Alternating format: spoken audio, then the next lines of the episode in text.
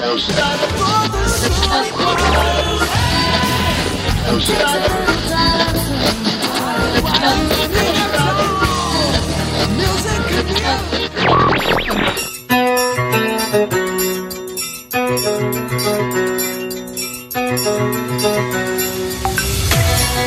Hoje o dia vai ser massa, galera. Meu nome é Diel Siqueira e meu primeiro show de rock, pasmem, foi na Praça da Maconha, Olinda. Maravilhoso. E aí, galera, meu nome é David, tô falando de Belo Horizonte e o diabo não tem nenhum tipo de parentesco com o rock.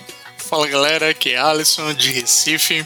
E aí, o meu primeiro show de rock teve direito a baculejo da polícia e tudo no Recife Antigo, com grande estilo. Fala aí galera, aqui é Guilherme Abreu, aqui de Governador Valadares, Minas Gerais.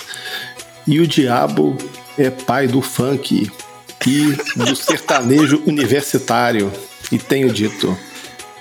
Meu Deus, meu Deus. Irmão, olha, esse programa, esse programa vai ser difícil pra gravar, velho, que eu vou rir demais.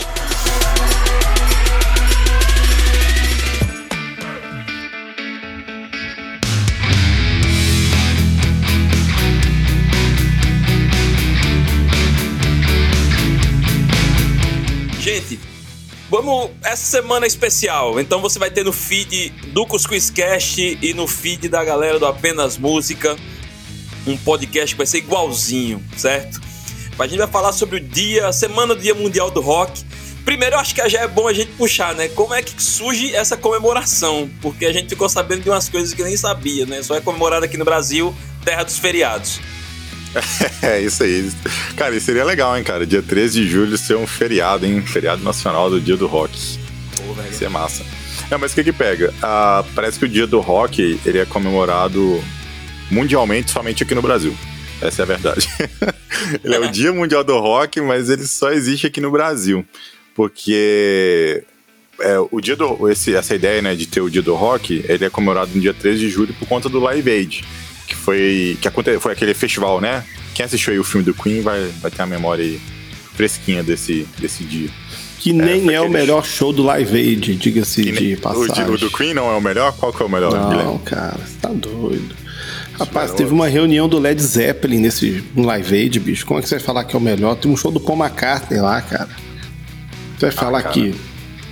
Ah, tá, tá nada filme, contra o Queen, que é uma banda maravilhosa, mas. Mas no filme parecia que era o melhor, cara. Então, ah, é. mas é porque, né, cara? É pra quem só viu é o filme, né, velho? Foi isso, mas então, aí por conta desse. O Live Aid aconteceu no dia 13 de julho de 1985, né? Eu nem era nascido, né? E Aí uma, a, a, umas rádios aqui de São Paulo, de rock, resolveram, nesse dia, começar a comemorar o dia do rock. E aí colou, cara. Sabe aquela parada assim de se, se colar, colou? Os caras começaram a falar que é o Dia Mundial do Rock, Dia Mundial do Rock, e tamo aí hoje falando Porque do dia esse do mundo do rock, do rock tá pequeno, né, cara? Se resume só a um país da América Latina, né? Brasilzão, cara. Gostar de rock hoje é cringe, velho. Tô percebendo. Nossa, cara, pelo amor de Deus, não fazendo cringe. Não, mas é, velho. A gente tem que, entendeu? A gente tá velho, velho. Entendeu? A gente gosta de rock, a gente tá velho. Aí... Rock é música de tiozão já, cara? É isso? Cara, rock ah, é o som do tiozão, bicho. Oh, cara, que tristeza. tem essa, você tá. Sem dúvida. Sem dúvida. Ah, pra vocês aí, como foi que vocês. Como foi que o rock chegou na vida de vocês? Rapaz, eu que sou eu fui nascido, criado bobado na igreja, quer dizer, nem tanto que minha quando minha mãe converteu eu tinha seis para sete anos, mas meu, então já já peguei toda aquela cultura cristã, né? Mas o meu pai não ouvia muito rock em casa, meu pai sempre gostou muito de MPB. E o rock eu descobri vendo televisão, tá? E assim, a primeira lembrança que eu tenho, cara, é o Rock in Rio o, Rock in Rio 2, que foi em 90 ou 91, 92. não lembro, cara? 92. 92? Pois é. Então, assim, que eu lembro que passou na televisão. Ali eu comecei a ter o de Rock in Rio, né? Então é, comecei a ter contato com Rock in Rio ali. Depois, é, tem a curiosidade, né? 91, acabei de ver, ver aqui, foi em 91 Rock in Rio 2, no Maracanã. É, e depois a gente começou a fazer uns estudos na igreja de que o rock era do diabo, sabe? E que não podia tocar rock.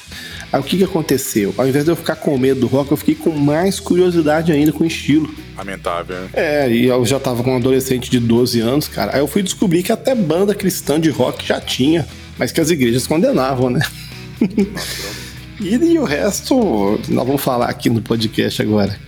Eu tenho, eu tenho uma memória afetiva, uh, porque eu acho que a memória mais antiga que eu tenho de rock era ouvindo Legião Urbana com meu irmão em casa. Então a gente ouvia e foi até simbólico e emblemático, obviamente, no uh, do show dos 30 anos, né, da comemoração do, do, Legião Urbana que vieram.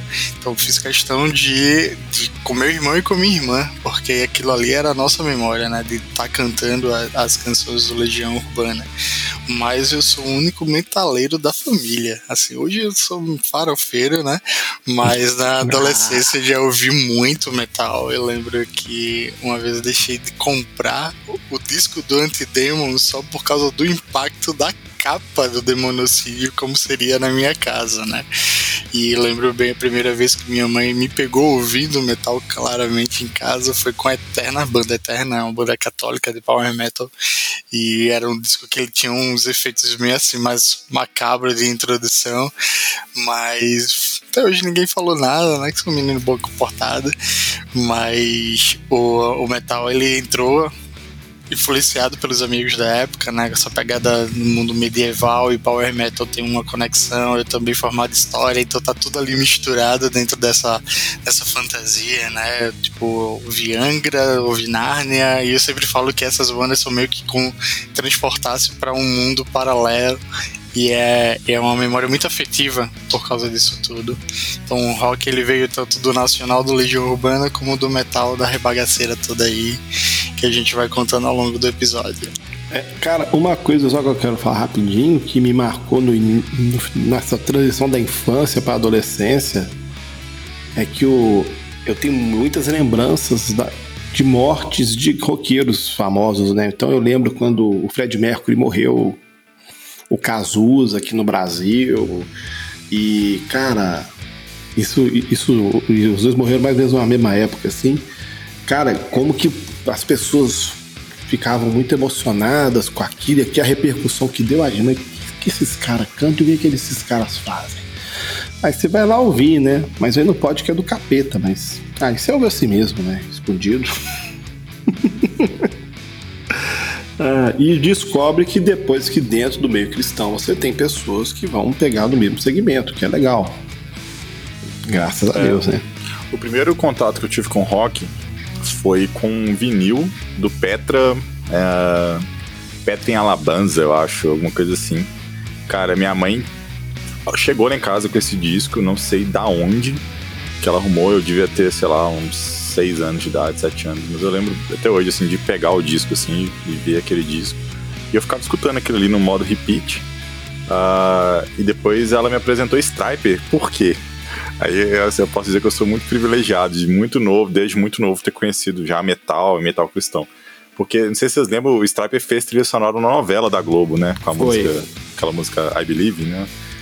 Ah, e minha mãe era noveleira, né, cara? Então ela, ela sabia, ela tinha ali a conexão, ela sabia, ah, essa banda é uma banda cristã.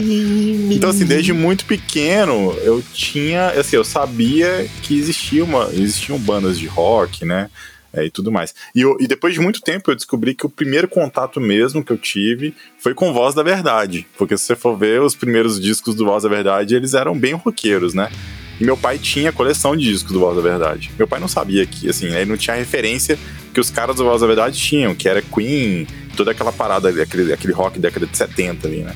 Mas eu também só fui descobrir isso tem pouco tempo até, assim, que eu, que eu relacionei Voz da Verdade com, com os rocks da, da década de 70, sabe? Mas então é isso, assim, eu, eu nunca tive problema em casa para ouvir rock, mas meus pais são pastores e tudo de igreja, de igreja pentecostal e tudo, mas uh, pegou um pouco quando eu comecei a, a, mexer com rock mesmo, assim, porque eu tive bandas e aí já eram bandas de hardcore mais pesado mesmo, assim. Então eu lembro até hoje, tem uma banda, cara, é, cristã, que chama Trino. Não sei se vocês Eita conhecem, o Alisson conhece o Trino.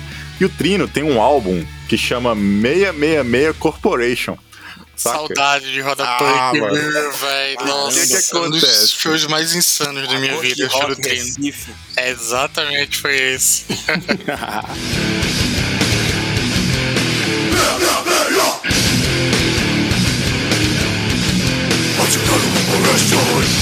Tinha uma, tinha uma igreja aqui, é, até tem até hoje, mas na época era conhecido no Brasil inteiro como Zadok.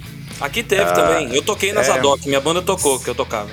Sim, então, essa igreja depois acabou, né, mudou de nome e tudo, e tem a galera aqui até hoje, aqui em BH. E eu, eu fui no show do Trino aqui em BH, e eu comprei a camiseta do 666 Corporation, tá ligado? E aí eu fui pra igreja com ela, né, cara? Assim, mas aí nessa época eu queria já causar, né, mano? Adolescente, Claro. aquela coisa toda. Adolescente Então, nessa- nessa revol- época aí eu tive um pouco né, de-? É, rolou um pouco de rejeição, assim, porque, tipo, o que, que o filho do pastor tá fazendo em cima do altar da igreja com uma camisa escrito 666 Corporation? Tipo assim, virou satanista, o que tá acontecendo e tal. Então, assim, mas eu usava que eu queria que a galera olhasse mesmo e perguntasse o que, que é isso aí e tal, aí até eu explicar, né? Enfim, mas é, eu tive a minha vida inteira, cara. Eu tive muito contato com rock, já tive várias bandas, desde o rockzinho mais levezinho até os negócios mais pesados que só a gente gosta. Pô, velho, meu primeiro contato foi em 2000. Não. Em 2000 eu me defini como roqueiro.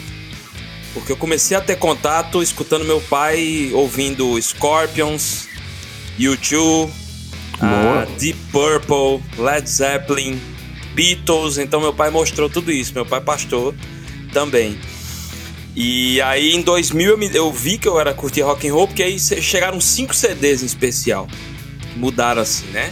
Nevermind do Nirvana, o Guns N' Roses Lies do Guns, né? De 87, esse, esse CD meu tio tinha, então eu escutava do meu tio, né? Ah, o Californication do Red Hot.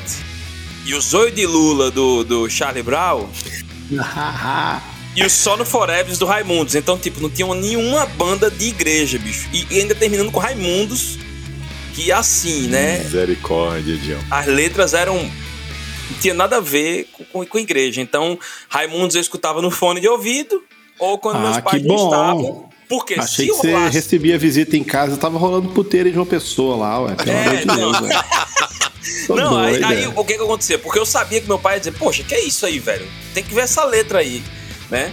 Então eu acabei. Ah, teve um outro CD também, teve o Brave New World do, do Iron Maiden, que foi um CD muito legal. Não é o melhor deles, mas foi muito bom.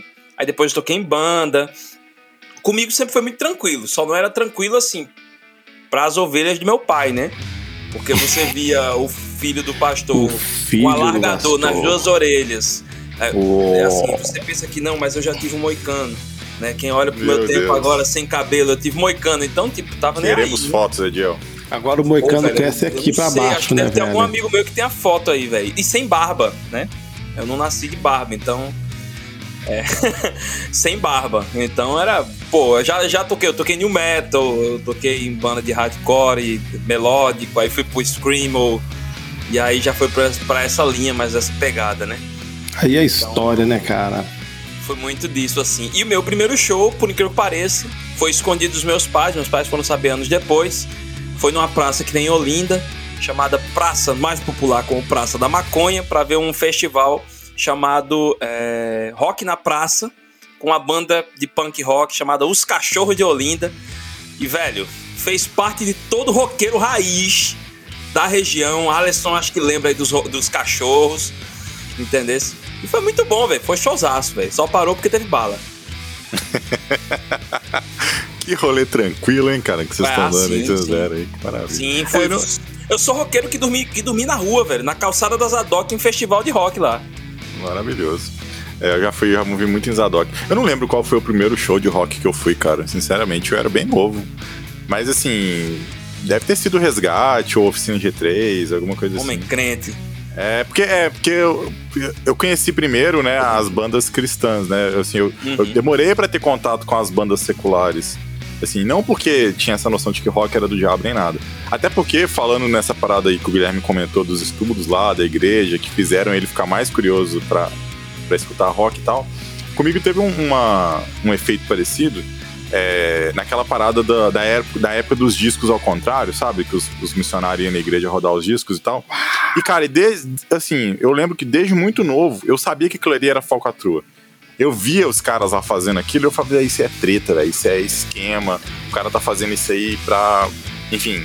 Eu, eu vi os bastidores, né? Como filho de pastor ali, eu sabia, velho. Assim, eu via aquele negócio, eu falei, cara, isso é treta, velho. Esse cara tem um trem errado, né, cara? Tem alguma coisa tem errada. então eu via ele, ele tentando prejudicar, sabe? E falar do rock, mal do rock e associar. Eu lembro que ele levava disco do Engenheiros do Havaí, Raul Seixas. Uh, eu até comentei no episódio que a gente gravou do Fruto Sagrado e tudo. Então, assim, eu, como eu sabia que aquilo ali era caretagem, é, isso me fortalecia mais a ideia de que rock era de Deus, assim, sabe? E, e não do diabo. Do diabo era o cara que tava lá tentando passar a pena na gente lá. Então eu acho que teve, teve esse efeito aí. Por que, você tá ouvindo isso ao contrário? O que, você tá procurando? Hein?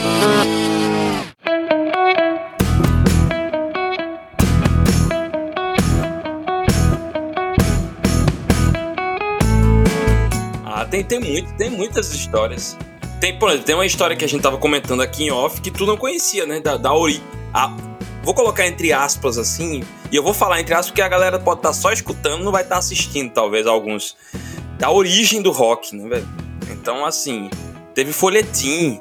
Eu lembro que eu fui ter acesso à banda cristã, não por, por, uh, por intenção dos meus pais, mas foi um amigo meu, que era um pouco mais velho que eu, ele era da mesma igreja, ele curtia rock, ele, ele viveu aí nesse mundão e depois se converteu. E aí ele viu que eu tava gostando e acho que ele olhou assim e disse: Vem cá, Guri, vem cá que eu quero aqui te mostrar uns sons e tal.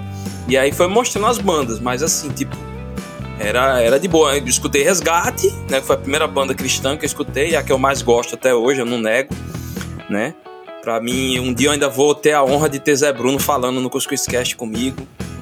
Se Deus quiser, quiser Bruno Zé Bruno, se você estiver nos ouvindo aí, cara, dá moral pro Ediel, cara. E quem conhece Zé Bruno, por favor, faz uns hashtag aí, uns Vamos subir um trend topics aí, cara. Zé Bruno aí, Fala que eu tô querendo Bombando. muito gravar com ele, entendeu? Que assim, é massa. Então, e teve um outro, um outro mito, por exemplo, que foi a questão da, da origem. Então, nesses folhetins diziam assim, por exemplo, dizia-se que a, a origem do rock vinha dos batuques de tribos africanas de invocação aos espíritos malignos. Na verdade, o rock surge de dentro da igreja, né? Uhum. Surge da, do blues, que o blues surge da, das igrejas negras, né? Afro-americanas. Então, assim, tem alguma coisa aí, né, velho? Errado. Ocultaram isso da gente durante um tempo. É, naquela época não tinha internet, né? Era difícil de, de, ter acesso à informação verdadeira. Então, qualquer fake news durava muito tempo, né? Assim, ia passando de de geração em geração ali. Era difícil combater, né, cara? E o nome das bandas? E os nomes das bandas, os, signific... os supostos significados também. Ah, cara! Eu gosto é, disso. Do Kiss é o mais absurdo, né? Ah, pode crer, do negócio lá de Satanás, né, cara? Né? Que Cavaleiros, não. É. Cavaleiros a serviço de Satanás. Cavaleiros a né? serviço de Satanás, cara, do Kiss. É isso aí. Muito bom, cara. cara. ICDC é tipo antes, depois de Cristo, não era um negócio assim? Não, era não, era Anticristo e, e, e, e Dear, é, Dead Cristo, que é Morra ah, Cristo, é, ué. Uh, Cristo morto, né? Cara, era assim. Era muito Eu fico loucura. impressionado com a criatividade dos crentes, né? Porque eu acho que da mesma forma, duas coisas. A galera tem a criatividade para fazer fake news hoje, né? E rodar pela, pelas internet. E a galera que fica fazendo as mensagens de bom dia do WhatsApp. Acho que tem uma criatividade absurda. Eu fico imaginando a criatividade dos crentes nessa época, né? Que no, do, tipo, eu não peguei essa, toda essa influência, tudo porque eu acho que mais anos 90, final de 90, 2000. Então não tinha tanto mais esse efeito. O rock já era algo mais aceitável, vamos assim dizer. Mas é assustador esse pensamento e os discursos construídos para isso, né? Pois é, uma coisa que não ajudou muito o rock nesse sentido é que realmente, nos anos 70, eu acho que assim, no auge daquela loucura, do psicodelismo, das bandas daquela época, é, começaram a tentar fazer uma associação do rock com o, o satanismo, sabe? E, cara, e os crentes assim. Era só o que faltava, né? Era, era, era a pecinha que faltava pra. cara, os crentes ficaram em cima ali da galera, cara. Eu lembro, tinha um documentário da Netflix do, daquela banda, da banda Eagles, né? Que a banda fez muito sucesso nos Estados Unidos e é uma das bandas mais vendidas, né? Que é aquela música deles, Hotel Califórnia, cara. Os caras falando, cara, a gente era apedrejado pelas igrejas todo dia, a gente chegava pra fazer show. E os pastores, os membros da igreja estavam lá jogando coisa na gente, porque a gente fez. E a música nem falava, né? Tipo, eles falavam que a música não fala de Satanás, do diabo, né? Mas o, um crente ouviu e associou a isso, né? E no Brasil, né? A gente teve é, o, o Raul Seixas, né? Que lançou aquela frase célebre que o diabo é o pai do rock. É, cara, agora como que o Raul descobriu isso, entendeu? E o que que ele tomou para poder pensar numa coisa dessa, assim, foi uma coisa absurda. Que isso Mas, aí assim, que você falou do Raul, é, é rapidão, ah. é porque isso aí era o ponto alto da pregação lá do pastor do disco ao contrário. Por quê?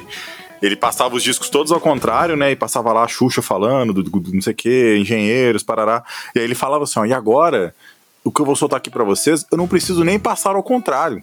Eu vou simplesmente dar o play aqui, né? Colocar o disco para rodar normal. Aí colocava o diabo é o pai do rock, não sei o que, e era o ponto alto da pregação. né? ter tipo... muito dinheiro, viu, velho? Nessa ah, com certeza, cara, com certeza. Caramba, ah, cara. O diabo é o pai do rock.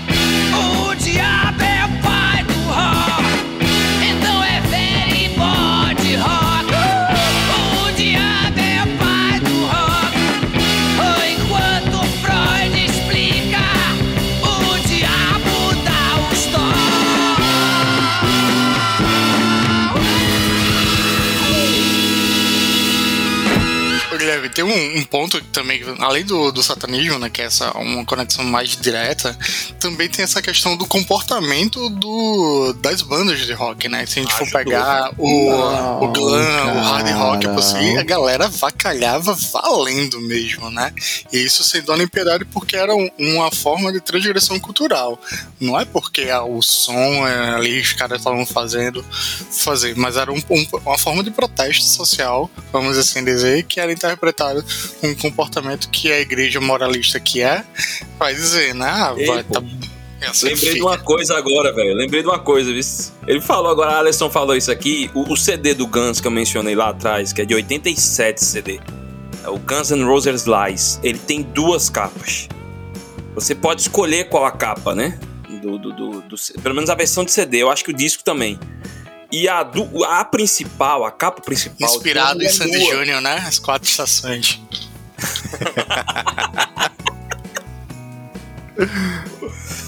Tomara que minha es- minha esposa não escute isso. Deus me fez, olha, Deus me fez queimar a língua. Só um adendo aqui, vou falar que tem minha esposa. Eu dizia, nunca vou me casar com a mulher que gosta de Sandy Júnior. Me casei com uma fã. E já E foi até no show, pra né? parte da frente eu ainda fui pegar, deixar e pegar, velho. Que isso, essa Divina é boa pra caramba. Mas segue o jogo. Mas vamos lá. Então, Essa, galera, se a lenda dessa nessa, paixão. nessa questão do, do. CD, tinha uma mulher nua. Aí o que, que eu fazia? Eu trocava o CD quando eu pegava pra escutar, botava a capa que não tinha uma mulher nua, que era bem pequenininho lá, mas que não tinha, pra que meu pai e minha mãe não vissem, porque aí né, o rolo ia ficar. É, a associação às imagens, às capas, é, realmente elas não ajudavam muito, né? Então, assim, mas, mas assim, mas, mas isso tem muito, cara, é raiz naquela parada do, do crente de demonizar aquilo que ele não entende, né? Eu acho que tá, tá muito ligado a isso, assim, tipo, ele vê a parada, assim, ele vê uma coisa. Ele não compreende, ele não consegue interpretar, igual o Alisson comentou dessa questão da, da, da questão cultural mesmo, né? Da, da, da, da- Como é que você falou, Alisson? Agora eu esqueci a palavra bonita que você falou, da transversão, né? Transgressão Transgressão, transgressão, transgressão cultural. cultural. é isso. Eu acho que o crente médio, né, ali na década de 80 e tal, ele vê aquilo. Ele não, ele não quer se dar o trabalho de, de entender o que, que tá acontecendo. Ele só vai fazer, isso é do capeta, velho. É a resposta mais fácil, mais rápido e, e é isso, tá ligado? Não tem muito que. Não tem nem que calcular, não, tá ligado? É, fugir da aparência do mal, tá ligado? É, então é, já vai nessa, nesse estereótipo. Não, e, e cá pra nós, né? Assim, tinha umas bandas que eram meio capeta mesmo, assim, né? Tipo, se você for na década de 80 e 90, tinha uns caras que realmente não gostavam de Jesus. Cara, realmente. Mas eu, eu vejo que essa turma que gostava de. que flertava com esse satanismo, eles queriam mais era dar uma causada e uma assustada. Eu também penso. Sabe? Você tinha muito mais é, é teatro, sabe? Do que do que satanismo mesmo, sabe? Então assim, igual é aquela coisa do Ozzy comer era morcego, né? Do Ozzy Osbourne é, comer querer, morcego. inclusive, né? É igual, por exemplo, você tava lá vendo um show do, do Iron Maiden, aí de repente aparece o Ed no palco. Cara, ninguém nunca falou que o Ed era, o- era, o- era, era o demônio, mas quando o pessoal já vê as capas dos discos, é o demônio, isso é o demônio, mas quem te falou que é o demônio? Quem te falou que o demônio tem essa cara aí? É, né, velho? É, eu sei, eu sei- eu sei disso mesmo. Tem, tem muito aquela parada pra. É, é porque é, é aquela parada, né? É nós e eles, né? Então, assim, os caras já não estavam na igreja, nem nada. E aí os crentes já gostavam de falar que era do diabo, os caras compravam também. Falavam, É, não, é cara. mesmo, nós somos do diabo mesmo, Não. é isso aí, vou comer Muitos morcego. deles vieram da igreja, né? O caso do Elvis Muitos. Presley, Uhum. né? Só que a- o pessoal esquece, por exemplo, que o Elvis Presley, a, a viúva, chegou a dar entrevistas dizendo que quando ele tinha a depressão dele, ele cantava, ele remetia as músicas da igreja, ou seja, no momento de dor ele procurava a Deus, velho, Uhum. né? Então é bem Justo. importante mencionar isso, sabe? É, e quando você vai ver as letras das músicas também, igual a gente tá falando do Iron, eu lembro até hoje da primeira vez que eu assisti um show legendado do Iron, cara. Nossa, as letras são tudo de história, né? De guerra e tipo. Basicamente. É mó esses de boa, cara. É muito tranquilo. Até mesmo aquela. Como é que é o. Como é que é o nome da música lá? Que tem o negócio do. The Number of the Beast. The, the number, the Number of the Beast. Tipo, na verdade, ele cita algumas passagens bíblicas lá, de Apocalipse e tudo, e é, isso aí. É. Nada é demais, né? É, não tem nada. E, e eu, eu comprei muito, como- como eu falei, eu comprei muito essa ideia de que, principalmente Iron, por muito tempo eu acreditava que realmente, não, cara, Iron é do capeta e tal, porque. Tudo bem, eu sei que o rock não é do diabo, mas Iron é. Mas é porque eu, eu fiquei muito preso, né, com as bandas cristãs por muito tempo. Aí quando Uhum. eu fui ver mesmo, eu falei assim, não, deixa eu ver esse negócio aqui. E aí eu acabei gostando do som, achei sensacional. E as letras são muito boas, inclusive. Eu falei, nossa, nada a ver. se eu fosse o. Steve Harris, o baixista lá, o líder do Iron Maiden, eu dava umas- uma oferta especial pra um bocado de igreja aí, porque eu fiquei mais famoso, né?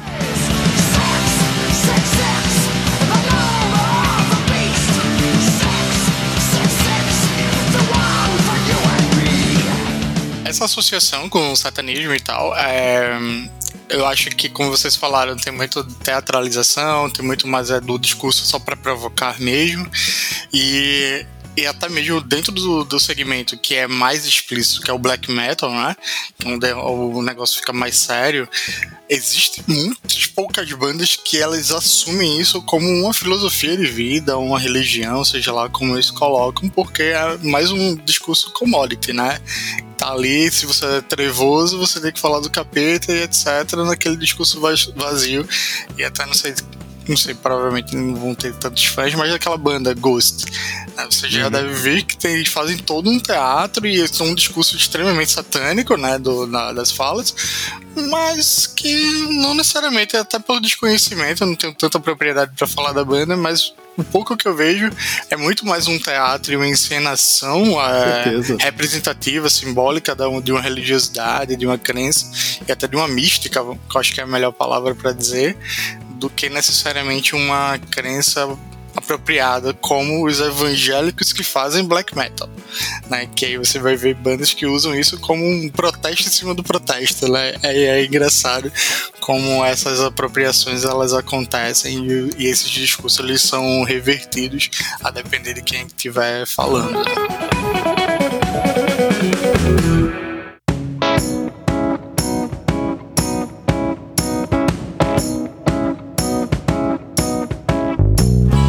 Pra gente ter uma ideia, né? Rolou livro, não foi? Rapaz, você vai lembrar que você é do meu tempo. A, a mensagem oculta do rock. Chegou nas minhas mãos Rapaz. esse livro, cara. Então, assim, foi um livro, cara, escrito por alguns pastores da, da Assembleia de Deus, cara, onde eles colocaram assim o rock como uma coisa assim muito louca, cara, uma coisa assim diabólica. Hoje, assim, é um livro que cara, já foi refutado, desmentido de várias formas, mas, o, mas eles colocavam assim, uma série de bizarrices lá, cara, que era assim, uma coisa sem Muitas noção. E falando mal. E, e citando aqui, assim, lá. citando bandas gringas, citando bandas brasileiras, e eram contra, inclusive, as bandas cristãs que surgiam na época, né? Bandas como Rebanhão, né, nos anos 80, foram duramente criticadas. Né, porque, porque justamente por ter uma linguagem um pouco roqueira. E olha que quando a gente pensa em Rebanhão hoje, Rebanhão dentro do rock é um poodle, cara. Não, nada, não tem nada ali de, de, de, de roqueiro demais. Mas tem aquela música icônica do Janires, né? Que é Salas de Jantar, né? Que ele fala que. E ele gravou isso em 80, né, cara? Então você imagina, se a tristeza tentar pegar o teu coração, pega a guitarra e cante um rock pra louvar Jesus. Cara, isso aí sai arrupiando pelo de pastor de tudo quanto é igreja, cara, porque é um trem que não podia. Mas graças a Deus a gente teve esses pioneiros aí que saíram, né, batendo aí pra gente poder ir vindo na sequência, né, e chegar no que a gente tem hoje, que eu nem sei se é tão bom assim, né? Mas como já ensinava o velho profeta, se a tristeza tentar pegar o seu coração, pegue a guitarra e cante um rock pra louvar Jesus, pra louvar Jesus.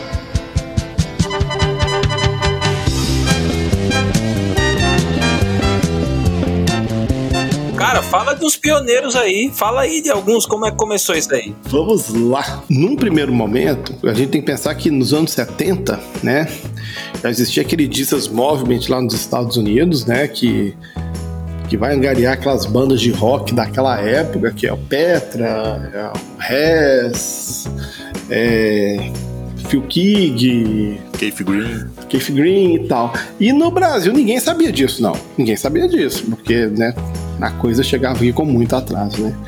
E e vão surgir, cara, bandas naquele primeiro momento com a banda Êxodos, sabe?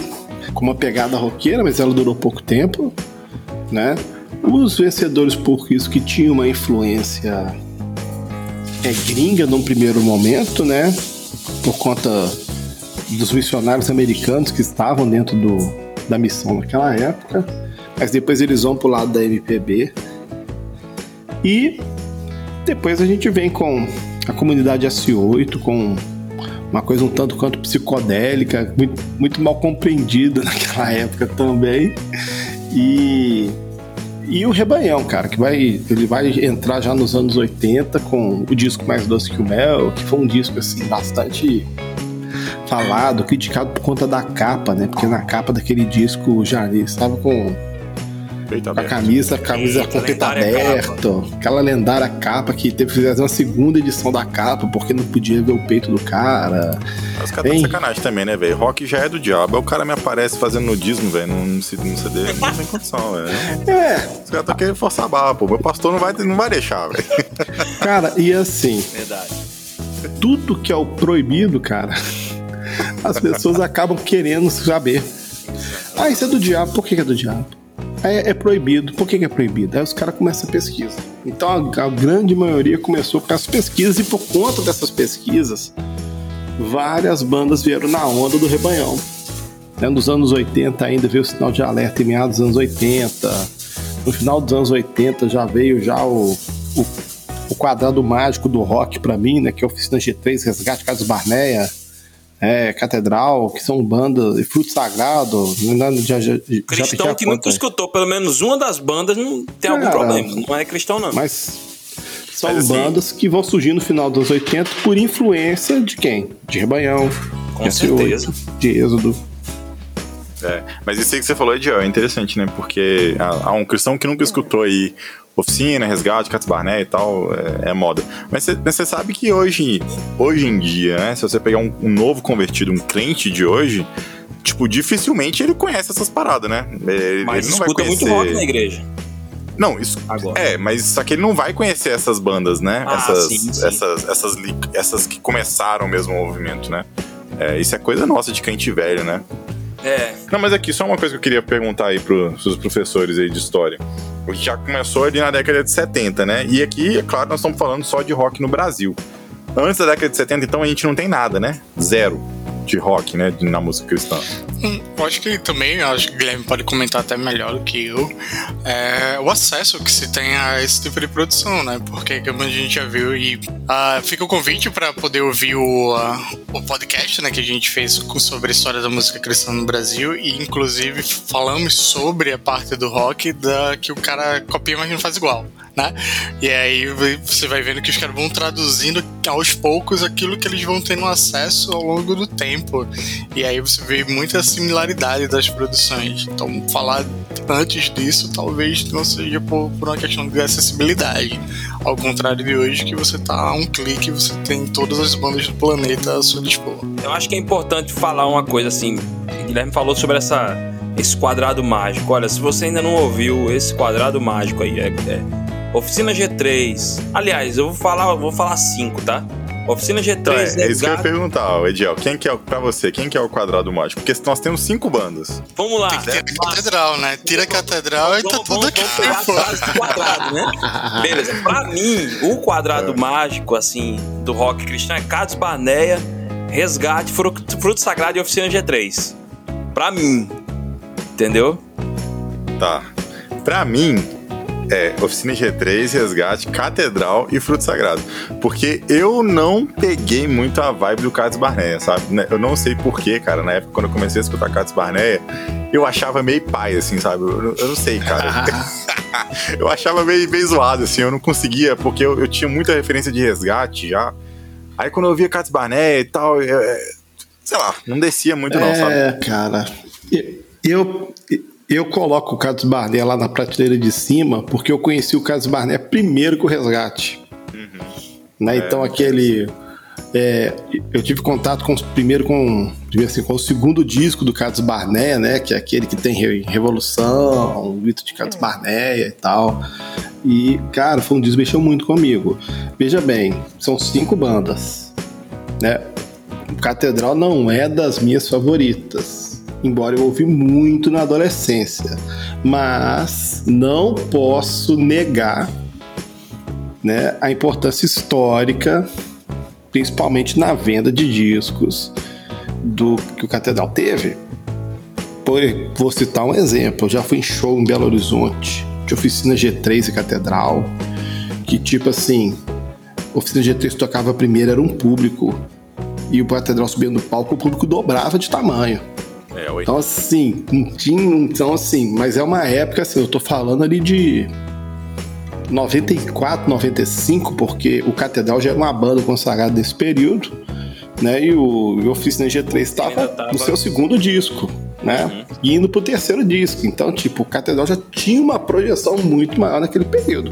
Obviamente que pouco tempo depois essa situação meio que se inverteu, até por conta das polêmicas do Catedral e tal.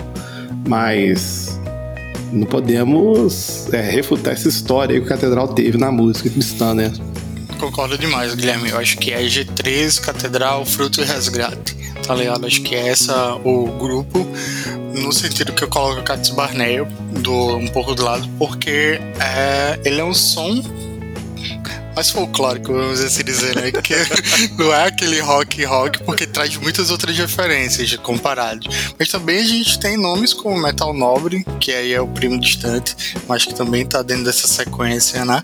Que também eles têm uma relevância, me- mesmo não tendo a mesma expressividade com que os outros, e novo som. Quer queira ou não, ame ou odeie, novo som ele tá ali ah, pegando um público, né? Que é um, um rock mais soft, vamos assim dizer. Público apaixonado. É um público é um rock apaixonado. É, exatamente. Mas eu acho que não só romântico, mas é um rock mais puxado É uma balada pop. rock, cara. É uma balada Exatamente. rock com um pouco de groove. É, é porque é uma alternativa pra quem não quer o peso né, do, dessas outras bandas que a gente falou. Então, eu acho que o Metal Nobre, o Metal Nobre e o Novo Som, mais o Novo Som, ele tem essa, esse lugar cativo dentro desse início da história do rock cristão. E tem o Raízes eu, também, eu acho né? que eu tenho essa, essa sensação dos outros quatro e não incluir o Catedral, porque quando eu começo a ter um contato mais próximo do rock, já me mandaram a imagem do Catedral odiado, com todos os mitos, entendeu? Depois que a gente vai descobrindo que a história é mito, aí o cara faz, eita, poxa, os caras É, não são cara. vilão, Não. entendeu? Então, assim, o pessoal levava pra isso. Cats Barnett eu escutei muito pouco. Mas, por exemplo, o mesmo sentimento, talvez, que o Guilherme tem é o que eu tenho da Oficina G3. Eu não sou tão fã, não sou fã, mas eu entendo a importância, entender se assim, a oficina também tem importância do caramba, velho. Quebrou Então, paradigma. Então eu acho que a gente pode, pode fechar aí nas 5, né, independente da. É, por por conta dúvida. da relevância dessas cinco bandas aí, então É, vamos. eu só queria pontuar uma coisa aqui, que a gente pode talvez até bater um papo, já que a gente tá falando especialmente do dia do rock, né? A gente não tá falando sobre as bandas né, em si.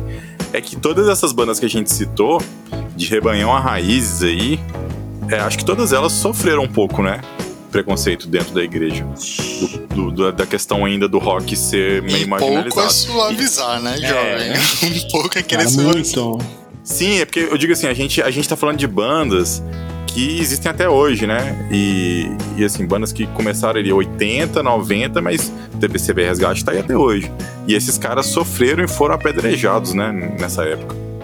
É, sim e não. Isso depende muito de onde eles tentavam tocar. Igual eu já vi live, eu já vi essas perguntas e respostas que o Zé Bruno faz, e ele fala que ele não sofria tanto preconceito, mas é porque ele, ele já tocava já pro nicho dele. No meio da galerinha dele, né? Ele já tocava ali naquela galera renascer, né? E tal, a turma que ia no Dama Choque e tudo mais. O negócio é a banda que tentou. O cara que montou a banda dentro de uma igreja que não era uma igreja que aceitava o rock, tentar crescer dali. Aí foi mais difícil. Né? Porque o que, que essas bandas fizeram, principalmente a Oficina G3 e Resgate, né? não eram essas bandas não começaram na Renascer, mas elas foram para Renascer porque já tinha um público, uma abertura pro rock lá. Então são bandas que vão sentir um pouquinho menos. Agora, quando você pega as duas bandas cariocas, que é o caso do que é o caso do Catedral, né? Cara, e o ai meu Deus do céu. e o Fruto Sagrado, é essas bandas elas vão ter uma dificuldade maior realmente para encarar essa questão das igrejas aceitarem. Né? E são duas igrejas assim que e são duas bandas que têm uma origem um tanto quanto presbiterianas, né? Então a Verdade. coisa complica um pouco para eles. Mas eu acho que, eu concordo com o Guilherme também, eu acho que dessas bandas, a minha impressão é que a Catedral foi a mais ousada de todas. Tanto por tentar que- romper o, a- essa divisa entre o gospel e o secular, vamos assim dizer, né? Com os acertos e erros, e também porque a gente tá falando de um, de um muito tempo, né? Eu acho que o Catedral, eu não sei exatamente, porque eu não sou fã, não curto, assim, quase basicamente nada do Catedral, mas eu não lembro exatamente. Acho que foi nos anos 2000, né, que ele tentou fazer essa. Eles 99 fizeram pra isso. 2000. Essa Né, transição essa transição, né? Então, nenhuma outra banda ela, ela, ela tentou fazer isso, né? É, Pelo menos. Mas, mas Oficina fã de do 3, MTV, tudo bem ali o tempo. Eu acho que, eu acho que. Oficina G3 teve tudo pra fazer e não fez. Cara, mas, Mas, olha não só, é mas uma tem um, crítica isso não, tá? Não, mas tem um ponto aqui que a gente tem que levar em consideração. E é que eu, como fã do Catedral, eu vou, eu vou fazer a defesa deles. Não É tô, é tô seguinte- elogiando, viu, Catedral, Não, não, sim. vez. Eu digo, eu digo o seguinte: se você pegar. Bom, a gente tá falando de oficina G3 que tinha tudo pra fazer, né? Essa passagem não fez e o Catedral, muito ousado e pioneiro, fez, tomou porrada demais e, e foi. Mas o que que acontece, cara? Catedral, se você pegar os primeiros álbuns ali do Catedral, e o Guilherme vai sabe, sabe disso porque ele também escutou ali no começo, cara, o Catedral já era muito fora da caixinha em relação à letra. Catedral já falava de. Cara, as músicas do Catedral falava lá do passarinho na janela, das cores, de viajar pelo, praí, pelo país, lá do Você Deu Sentido, contra todo o mal. Os caras já. Eles não eram. Agora, se você pega a oficina G3 e resgate, cara, é tudo bem que se você tira ali aquela- as guitarras distorcidas, você toca qualquer música daquela ali na igreja. Porque era, era Bíblia. Basicamente eram, eram músicas confessionais, extremamente confessionais. Não, Catedral não. Catedral já fazia música romântica, que sequer citava Eu te amo e que Deus vai abençoar o nosso amor. E nem falava isso porque tinha que falar Deus vai abençoar o nosso amor, né? E, tipo, e Catedral já não falava muito disso.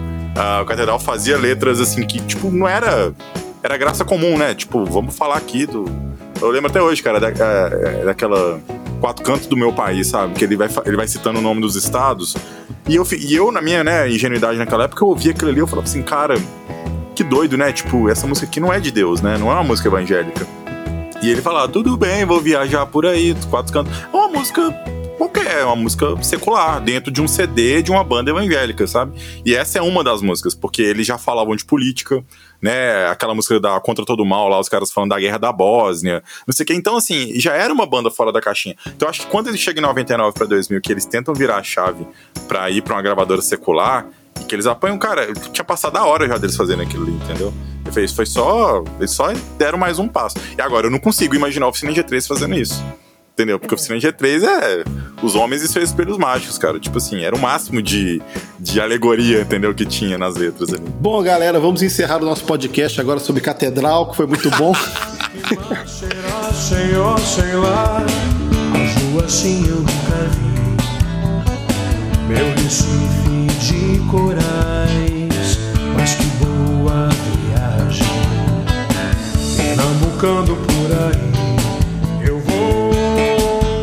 Acho que o que o David tá querendo dizer ali é que o, o, o Catedral não falava o evangeliquez que as bandas falavam. Quem não falava evangeliquez, engraçado, que são justamente os cariocas que falavam menos evangeliquez, que é o do Catedral e o Fruto Sagrado. Fruto Sagrado também. né? É, o próprio Fruto, eu vi uma entrevista do Marcão esses dias que ele fala que, cara, o primeiro CD nosso ele é bem evangeliquez. Mas aí eu fui, mostrei o, CD para uns colegas meus de faculdade, né? Isso, cara, ah, cara, mas você tá fazendo rock é pra crente, eu não tô entendendo nada que você tá falando. Aí, é, ele foi e mudou, então a partir do, na contramão do sistema, ele já fez, não, eu vou escrever para quem tá lá fora, né? E seguiu essa linha. Agora, o Oficina G3 durante muito tempo, acho que podemos falar que até hoje, né, mudou, né, conseguiu melhorar algumas coisas nisso, né? Mas manteve o evangeliquez. O resgate ficou nisso muito tempo, mas a gente percebe também que numa virada aí, né, de século também, eles já deram uma, uma repaginada nessa questão também. Mas tem um pouco, né? Mas continua sendo música. Agora, eu, eu vou dizer assim, Né? eu, eu acho que o Catedral ele não perde, não perdeu, por exemplo, a, a intenção de refletir uma cosmovisão cristã dentro das suas letras. Eu acho que isso é o mais importante, né? Sempre tava lá. Mesmo não, não sendo fã do Catedral, mas eu acho que isso aí eles não perderam. Não perderam, não. Cara, Né? Catedral é legal. Apesar da todo turma mundo... ter julgado aí. Veja, catedral, a gente tá falando de catedral dos anos 80, não é isso? Aí a gente não tá falando no final dos anos 80? Ou 90? Quando é É, que 80, surge catedral? 90. Por aí, né? Primeiro disco do Catedral de 88. Pronto, veja, mas a gente tem Catedral 2021, tá ligado? Mas quem é Catedral do 2021? Entendeu? É, É uma banda que é totalmente, sei lá, pra mim, é, se perdeu no rolê. Entendeu? Num, num sentido de que, enfim, além dos desenvolvimentos existe das, das pro- Não, Existe. existe. Então, das problemáticas que eles se envolvem politicamente falando, né? Dos discursos que são feitos, que são polêmicos. é, a relevância, acho que a banda não se atualizou, não conseguiu acompanhar o ritmo da inovação que eles mesmos se vendiam. Tá ligado? De se reinventar, de acompanhar É, o ritmo. perderam. E que eu acredito que isso vem. Se a gente for olhar a nossa própria listinha dos anos 2000, são bandas que pulam, fazem essa transição de uma forma mais qualitativa. Né? Quando a gente entra nos anos 2000, a gente tem Palavra Antiga, tem Tanlan, tá ligado? tem Rodox, tem, a- tem várias outras bandas que elas têm, conseguem fazer essa transição até porque ela- o caminho já estava aberto. Né? Daí você aprende como é esse processo e facilita essa, essa transição e essa relevância. De você fazer uma música que ela pode ser consumida, mas não necessariamente uma música feita para. Né? Que é palavra antiga, quem quiser ouvir que não é crente, ouve, bacana, entende, mas não é feito necessariamente para lá como o Catedral tentou fazer nessa mudança de chave que foi mencionada, né? Tanlan é a mesma coisa, uma Tanlan é uma banda que ela é assim, cara, é Full Fighter crentes, né? A proposta dos- dele lá do, do Fábio é a, a referência clara, explícita, e ele sempre falou isso, e, e é bom ele falar isso porque é inevitável fazer essa comparação. Mas a qualidade do som é muito boa, né? As letras são muito inteligentes e trazem uma, uma, uma discussão de uma relevância, de uma contextualização com o tempo. Então É, dá pra engra- ser consumido pra quem é de fora. Porque olhar de fora vai ter um. Posso não gostar, mas eu acho interessante. É, o engraçado é que no caso do Catedral, né, o, no caso da Talan, a Talan, não. Nós temos uma, nós temos uma influência sim. Né? Tá aqui, beleza. O Catedral, não, o Catedral ele nunca admitiu, mas nunca negou. Né, Nunca que assumiu tinha fazer cosplay do. a questão da Legião. Não, não vem não, vem não. É, É, não, feio, é feio, para que é feio. Não, para, mas para eu vou, é não, feio. não, não, não, não tô falando, tô falando o seguinte, que os caras, eles nunca negaram, mas nunca falaram, não, a gente, a gente gosta de Legião Urbana, nossa influência é essa. Né? Eles, eles, eles sempre fugiam dessa pergunta. É claro que a gente tá falando de um atraso, de um, de um- de uma barreira temporal aí grande, né, de anos 90 para 2010 aí, quando a Tanlan, né, é, explodiu aí, né? Mas eles eles evitavam tocar no assunto Legião Urbana. Mas é engraçado que, tipo, não precisava de tocar no assunto. Entendeu? Você tá ouvindo, cara. Né, a bateria do Bastava abrir a Guilherme. boca, né? A bateria do Guilherme. A única diferença é que o Catedral, tecnicamente, é bem melhor. É, isso que eu queria falar. Vocês É. acham que, musicalmente falando, parece com Legião Urbana? E aqui nós vamos ficar falando de Catedral de novo, mas assim, vocal, beleza. Vocal é, o- é o Kim Parece. e o Renato Russo dá as mãos dadas e, e vai embora. Mas musicalmente falando, cara, eu acho que teve uma hora que, que, que saiu, sabe? Eu acho que. Eu acho que saiu e, e pra mais até, assim. Eu acho que, Não, musicalmente mas- falando, eles, eles extrapo- extrapo- extrapolaram o Legião, sabe? Ah, não, mas isso tem um porquê, ué. Porque a Legião foi a banda que acabou em 96 com a morte do Renato. É, aham. né? E o. Mas o Catedral, assim, depois que a, a Legião acabou, aí o Catedral começou a caminhar numa, uma- criando uma, uma outra, uma outra identidade. Mas quando você vai ouvir as outras, os, os primeiros discos, sempre tem aquela pegada tu, tá, tu, tá, tu, tá, tu, tá, é, de algumas pós-punk aí, músicas. né? É, o pós-punk a gente vê que o Legião fazia e que o Catedral também fazia. Mas a banda acaba, mas o Legião acaba e o Catedral vai seguir o caminho dele pensando em outras coisas, né? Enfim.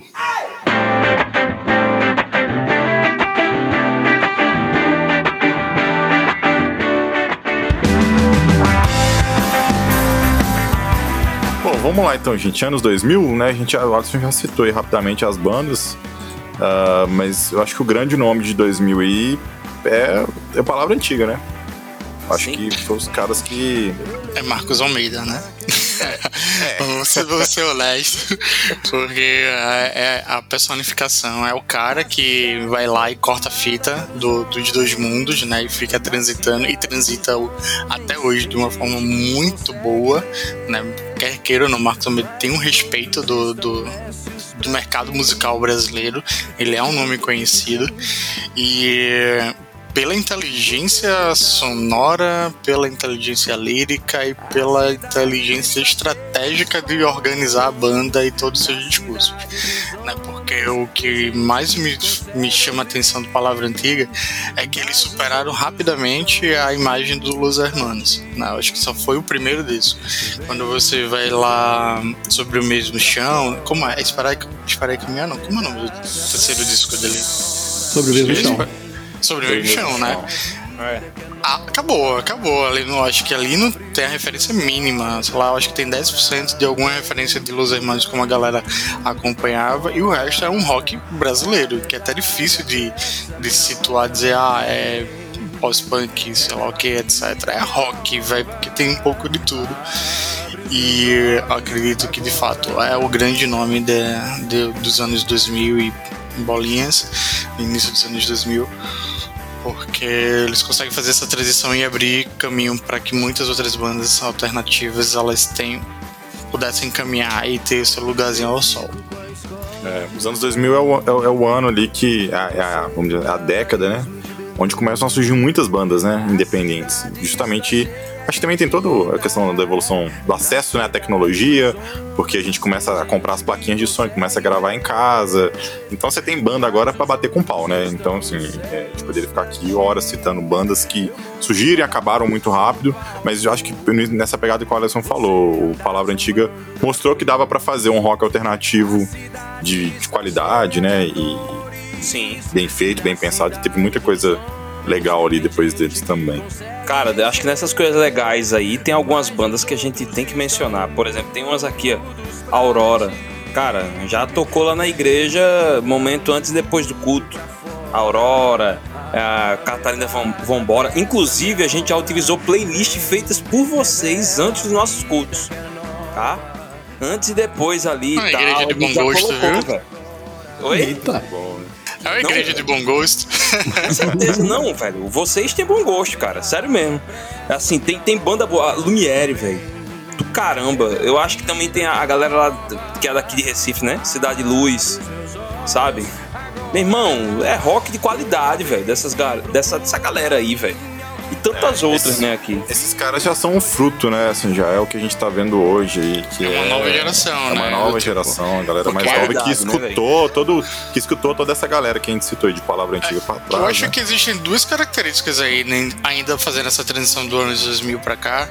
É, primeiro, eu acho que é uma impressão estritamente minha de ser palavra antiga e Tanlans, principalmente palavra antiga, ser uma resposta de crentes universitários. Tá ligado? Que é um público que não consegue me identificar, porque eu acho a oficina G3 muito raso, tá ligado? E assim vai vou olhar o que dentro do trono, vou olhar o que que tem. Não existe outras produções que fossem compatíveis com o momento da mentalidade jovem dessa fase daí. né? Daí, palavra antiga surge e preenche essa lacuna pro Carlinhos que abraçou a uma, uma parcela monstruosa. O Talan também fez esse mesmo processo. Então a galera começou a se identificar com isso e a própria galera, tipo Reforme, Aurora, todas essas bandas que a gente vai citar um pouquinho mais pra frente, eles disseram, não, poxa, dá pra fazer, o caminho tá aberto, então vamos lá e vamos produzir algo de relevância. E uma segunda característica que, que eu acho desse, desse processo é que foi muito discutido, é, esboçado, mas nunca concretizado um movimento pós-gospel que o Fábio falava muito, que, que o Marcos Almeida comentava também dessa essa onda né, de superar o gospel. E aí você vê que nunca foi um movimento formalizado, organizado, de bandas estruturadas, como você vê o Chico Sainz fazendo Money Man Beat, tá ligado? Que tem toda uma estrutura, tem toda uma proposta, mas não rolou isso. E talvez eu acho que isso foi a grande falha que moscaram os caras de, de posicionar e de marcar, por exemplo, a história da música com um documento de uma proposta de, re, de repensar a música, o relacionamento com a cultura. O Marcos Almeida fez isso so, solamente. Né? Ele vai lá e puxa até hoje esse processo, mas nunca materializado como um movimento. Para mim, eu acho que isso é um grande vacilo desse período, porque poderia fazer. Inclusive, se Marco Teles estiver ouvindo, faça isso com o coletivo Candeeiro, coloque um manifesto, coloque uma coisa, concretize, porque o que o coletivo Candeeiro está fazendo, para mim, é algo que influência de Loki agora de Marvel é um evento Nexo. Tá, assim, tá rompendo a lógica da, da timeline lá, sagrada, e tá Alô, construindo. É, e tá construindo algo que é totalmente inédito. Na história, nunca na história desse país a gente teve um movimento estruturado, inteligente e relevante como o coletivo Candeeiro. E não tem nada a ver com, com rock, né? Mas tem um rock dentro do processo. Eu, eu quero só, só, só completar uma coisa na fala do Alisson. Eu, eu acredito que tudo isso aí vai acontecer do jeito que ele tá falando. A gente só não consegue perceber isso direito porque nós estamos bem no meio do movimento. Então, na verdade, a gente vai conseguir, igual por exemplo, a gente. Eu não consegui definir o palavra antiga quando ele surgiu. Então, há 10 anos atrás, por exemplo, eu não defini a palavra antiga. Hoje eu defino, porque se passaram 10 anos, né? Eu não entendia que eu estava no movimento gospel dos anos 90, porque enquanto eu estava lá vivendo aquilo ali, né? Depois que o tempo passou, não, peraí. Realmente aquilo foi um movimento. Então a gente percebe que na verdade, ao longo das décadas no Brasil, né, a música cristã, ela ela passou por esses por, por essas mudanças aí e sempre tinha um grupinho ali encabeçando, né? Então, aí você vai ter essa questão do de vencedores por Cristo, Cidade para Cristo, nos anos 70, 80, né? Aí vem a renascer nos anos 90, né? E aí os anos 2000, né? A gente vai vai ter essas bandas de rock um pouco mais pops, né? Que todo mundo, engraçado, né? Que todo mundo ficou muito pop ali nos anos 2000 e depois a coisa voltou de novo, mas é uma coisa que pra gente pensar, né, também é que a partir de 2000, deixa eu pensar o termo. A gente teve uma rock and roll, rock and rollização da música cristã Nossa, dentro da igreja. gigante, velho. Ninguém veio de inventar, cara. Estou aqui. Rockização, pô. Cara, rockização. Roqueirização, cara. Não, hoje eu estou. Hoje eu estou. Como é que fala quando a gente inventa uma palavra nova, cara? Estou. Estou no meu neo, neologismo. Neo- cara. neologismo, é Meu, isso. meu, é, estou tendo meu momento neologístico aqui. Porque o que, que aconteceu? As igrejas, de principalmente de 2010 pra cá, mas aí já é uma coisa que não é graças às bandas brasileiras, né? Uma coisa graças ao que veio de fora, nessa coisa Hillsong, essa coisa de Culture que chegou pra gente aí, né? Que deixou as igrejas mais roqueiras. Mas é aquele rock, né? Coldplay, né? Aquele rock, né? Um Brit rock, né? É, então assim, mas tipo, o rock existe na igreja? Existe, mas as pessoas nem chamam aquele de rock, né? Mas enfim, tá lá. Chama de outra vê? coisa. Worship. É, mas quando você vê a estrutura, a Todo estrutura harmônica, a estrutura rítmica, é As rock. guitarrinhas estão lá o tempo todo, né? As guitarrinhas estão lá o tempo fazendo todo. três notinhas, mas estão, né? É, não tão intensas, não tão distorcidas, mas elas estão lá. Mas é, mas é a guitarra que o Coldplay tem, a guitarra que o Tio tem, a guitarra que o Hillsong tem. Né, então, É, e a gente pode dizer que talvez esse seja. É uma grande ironia, né? Porque a igreja atacou, atacou, atacou o rock lá no começo da, da, da história toda. E hoje ela não pode fazer mais nada, porque ele tá aí, né? E mesmo que não seja o rock and roll lá, o. Como é que é, Guilherme? Esse tal de rock and roll aí, né? Bom e velho rock and roll. Não é, não é, não é bem o rock and roll, mas é rock, né? E aí a igreja tá tá, tá, tá permeada desse rock, né? Louvor, é, o louvor de tudo que a gente faz hoje, as versões que a gente canta, né? É, a gente tem que pensar que uma geração de pastor aí morreu, aposentou, e chegou uma outra geração de pastores que já foram criados, né, nessa questão do dentro do rock, pesquisando rock e tal, né? Então, muito mais abertos, né? Vamos falar assim. É uma geração de pastores que nasceu no movimento gospel. Nasceu já dentro do movimento gospel. Então já era algo comum. Né? Então, pra essa galera ficou mais fácil assimilar algumas coisas, né? E aí a gente tem mesmo rock, às vezes a todas as músicas de um culto à noite vai ser, vão ser rock. E não é E criticando. ninguém estranhando e achando aquilo ruim ou capetístico, sei lá, né? Hoje Fernandinho eu tô- que o diga, né, gente? Fernandinho que o diga, que está Cara. marcando presença em toda, todo culto de crente Exato. do Brasil, né? Cara, meu pai gosta muito do Fernandinho, porque ele diz, irmão, o vozeirão desse cara é muito rock and roll. Sabe? Então, assim, meu pai vibrava escutando o Fernandinho, vibra escutando o Fernandinho já por causa dessa pegada, entendeu? Rock and roll é, É. uma das coisas que Esses, atenção. aqueles caras do Morado também, né? Que estão fazendo um É. trabalho bem, bem interessante, assim, no meu ponto de. na minha Uhum. forma de entender, porque eles saem. Eles, é, um, é um worship? É, não é? Não sei. Mas é, é diferenciado ali, sabe? Eles, É. eles conseguem. Eles têm um charme ali, cara. As letras são, são interessantes, então. É, não sei, cara. Não sei o que, é que vai ter aí, né? Pelos próximos 10 anos. É, eu não nós o que- estamos igual, a gente tá no meio de um, no meio de um redemoinho agora, né? Então, vamos esperar como é que vai ser, né?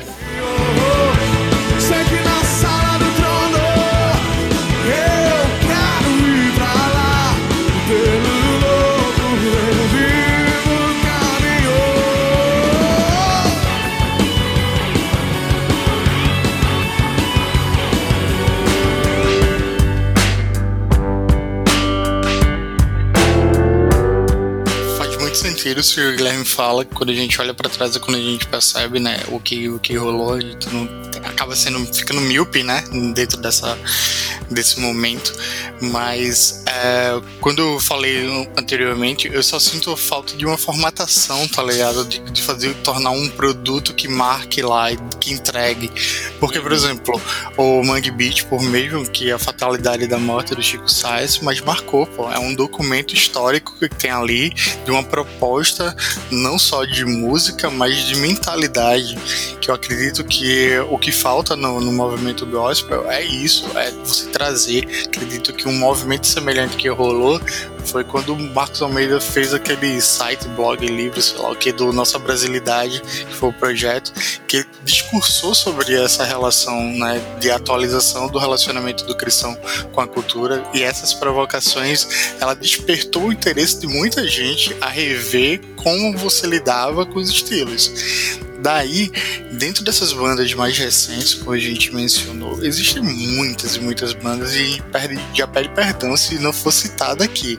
Mas Reforma, Primeiro Andar, Trilha, Ipona, Redento, Voltar, Aurora, Catarina Vambora, Primos, o maior clichê do mundo e Lumière são bandas que estão na ativa produzindo um conteúdo de qualidade, talvez não tão inovador, mas isso é um outro rolê, mas duas delas para mim se destacam nesse processo todo. E acredito que pelo menos os meus olhares estão para elas como grandes promissoras de fazer mais um elevar um pouquinho o sarrafo da, da produção nacional que é a Main Júnior, né, que é liderada lá pelo Ulisses, que tem toda aquela pegada dos anos 80, sintetizadores, letras bem inteligentes, são uma, uma banda excelente, né, e o cara, só que aí teve até umas discussões recentes, né, que na mudança de South Band para Main Júnior, essa transição, rolaram algumas críticas quanto a isso, porque produções que estavam assinadas com a Main Júnior voltaram para South Band, e são letras que você percebe a, a fé cristã de forma mais nítida ali, e agora a produção do Júnior é muito mais subjetiva, até porque eles estão com esse propósito meio catedral de entrar dentro de um circuito eh, nacional secular, vamos assim dizer, entre aspas, que particularmente hum, eu tenho minhas ressalvas. Contudo, eu acho interessante quem dá a cara tapa, porque apanha, se lasca, erra pra caramba, mas abre caminho. As chances de abrir caminho bem maior. Contudo, outro que não é impossível não mencionar, e pra mim é a- o melhor disco de 2021 é Calmará, que iniciou 1 de janeiro, velho, revolucionando, não tem outra palavra que defina o que os caras da Calmará produziram, porque não é rock, mas tem rock, tá ligado? É rock, mas não é rock. Enfim, é louco e é muito, muito, muito, é absurdamente bom as referências e a gente tem artigo, não, não apenas música, falando sobre isso, e tem podcast específico falando com os caras da Calmará, né? A mente brilhante lá da guia, que é um. Pronto, ele, pra mim, ele é o novo Marcos Almeida aí da, da geração e dos anos que a gente tá. E e eu acredito que essas duas bandas elas vão marcar, tem tudo pra marcar a história da, da música cristã, do rock cristão brasileiro. E vamos ver o que, que eles vão produzir, né, com os próximos caminhos, mas eu sou otimista, né? Muita gente fala que o rock morreu, né, tá, os mais puristas, paciência, gente. É, é mutável, né, é mutante, o rock sempre foi, e não vai ser diferente agora, com certeza a gente vai trazer bons ventos por aí, e espero que a gente possa, sei lá, daqui a 10 anos fazer um não sei se vai existir podcast ainda, mas um formato onde a gente usa hologramas nossos falando sobre o Tá rock gravado, dos tá 2030. Eu acho que a mudança do rock hoje é que o rock se tornou música de bons meninos, né? Não é mais música de Totalmente. rebelde. Totalmente. E também ah, tinha falado desse, dessa pegada mais pura né, do rock. O rock ele vai se dialogando com muita coisa, né? Los Hermanos que eu diga aí, né? Cantando, ah, quem é que me diz que eu- o que é o samba? Uma banda de rock falando que tá tocando samba e perguntando isso. É um negócio muito louco, né? Você ver como essas conexões elas são. Tornam a- o rock muito híbrido e muito rico. Mas para os mais conservadores, né, deixa quieto. Acho que o contexto. Vou colocar minha última fala aqui. É, dentro da fala do Alisson essa questão do coletivo e do calmará e tudo. Tomara que elas consigam realmente é, romper essa, essa barreira de, de ter um reconhecimento maior a nível de Brasil. né? O único problema que eu vejo é que hoje cada um, por conta da, do streaming, a gente viver de singles, né? Acho que cada um agora cria sua bolha musical e, e mora nela, né? Eu pelo menos moro, acho que cada um aqui mora na sua, né? E tudo. Então, tomara que eles consigam romper e conseguir aí se adentrar em outras bolhas musicais aí, como conseguir entrar nas nossas aí. É, eu, eu vou finalizar minha parte também falando, complementando isso que o Guilherme falou, que eu ia, eu ia comentar um pouco, isso um pouco mais cedo, é que a gente teve protagonistas na década de 70, na década de 80, na década de 90, a gente citou 2000 ali como palavra antiga, e quando a gente veio agora pra essa década atual, a gente já começou a ter dificuldade de, de falar um, um nome, né? A gente não tem um nome mais. Mas é por causa dessa parada da. Cara, da- do movimento mesmo, da, da, da revolução digital que a gente tá vivendo. Cara, são bolhas e bolhas dentro de outras bolhas. Então, acabou a era da- dos protagonistas, sabe? Da, da- de quando você olha, assim, você tem um nome. Né? Você, sei lá, igual, tem o Michael Jackson, cara. Michael Jackson foi um cara. Tem o Elvis Presley, tem os Beatles, né? Tipo, tem, sei lá, é, não sei, enfim, tem Raul Seixas, tem Cássia Eller. Tem, tem os caras, né? Agora, Cara, ca- não tem mais isso hoje. E não é só dentro da música cristã, né? É em qualquer lugar agora, qualquer estilo. Né? Você me fala aí, quem que é um protagonista aí do, sei lá, da música sertaneja hoje? Não tem, cara. Tem um monte tem. de gente. Né? Tem um monte do. do é, do, do próprio do pop rock, da música pop. É, cara, é, é tanto nome. Tem, e aí você vai ver assim, vai, às vezes você- quando você rompe uma bolha de amizade e você conversa com alguém, aí o cara te fala o nome de uma banda que pra ele é a coisa mais excepcional do planeta você nunca nem sequer ouviu falar do nome daquele trem, cara. Entendeu? Então, assim, acabou, não tem muito esse. Então, eu acho que é difícil até no que o Alisson tava falando.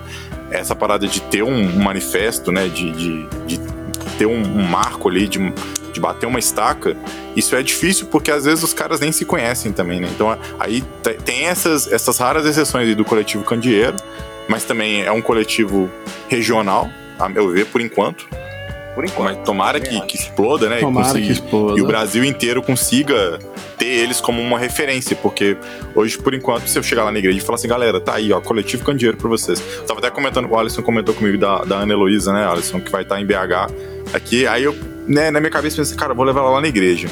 Mas assim, cara, ninguém sabe quem é, ninguém nunca sabe, a galera, a juventude, porque é uma bolha que tá lá, que, que a galera escuta uma, uma parada muito específica e, e é difícil, sabe? Eu acho que a gente, eu acho que o grande desafio é esse, é conseguir dar liga nesse negócio todo, sabe?